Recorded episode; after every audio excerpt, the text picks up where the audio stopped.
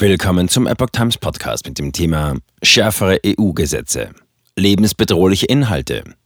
EU-Kommission warnt TikTok vor Verbot. Ein Artikel von Epoch Times vom 24. Januar 2023.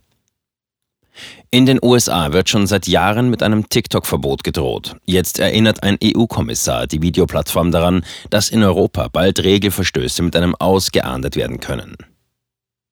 Die EU-Kommission hat dem populären Videodienst TikTok mit schweren Konsequenzen bei Verletzung europäischer Regeln gedroht, einschließlich dem Verbot der Plattform in Europa.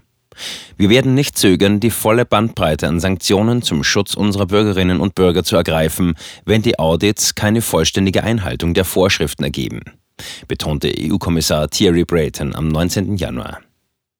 Es sei nicht hinnehmbar, dass Nutzer von scheinbar lustigen und harmlosen Funktionen binnen Sekunden zu gefährlichen und manchmal sogar lebensbedrohlichen Inhalten gelangen könnten. Er sei auch besorgt über Vorwürfe, dass Journalisten ausspioniert und personenbezogene Daten an Orte außerhalb Europas übermittelt würden.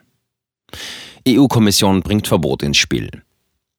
In einem Gespräch mit TikTok-Chef Shou Tzu Chu habe Brayton nach eigenen Angaben sehr deutlich signalisiert, dass es notwendig ist, sich verstärkt um Einhaltung der EU-Rechtsvorschriften zu Datenschutz, Urheberrechten und Online-Plattformen zu kümmern. TikTok habe danach erklärt, sich an europäische Gesetze zu halten.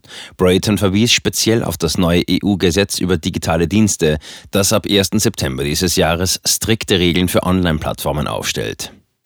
Der DSA sieht abschreckende Sanktionen inklusive eines Verbots bei wiederholten ernsthaften Verstößen vor, die das Leben oder die Sicherheit von Menschen bedrohen, unterstrich der EU-Kommissar.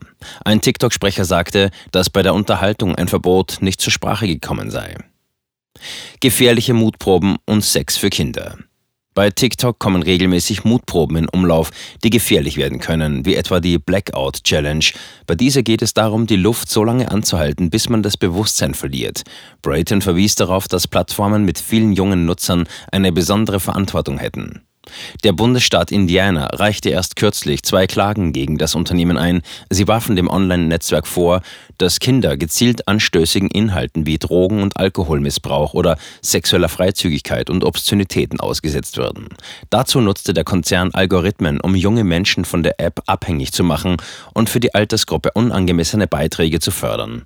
Das verstoße gegen das Verbraucherschutzrecht der zum chinesischen Konzern ByteDance gehörenden Videoplattform TikTok werden schon seit einiger Zeit unter anderem unzureichende Datensicherheit und mangelhafter Schutz junger Nutzer vorgeworfen.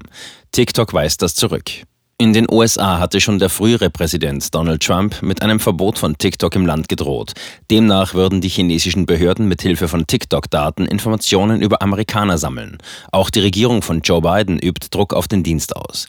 Das Wall Street Journal berichtete zuletzt, TikTok habe Washington einen Plan zu einem weitreichenden Umbau des US-Geschäfts vorgelegt, um in den USA aktiv bleiben zu können.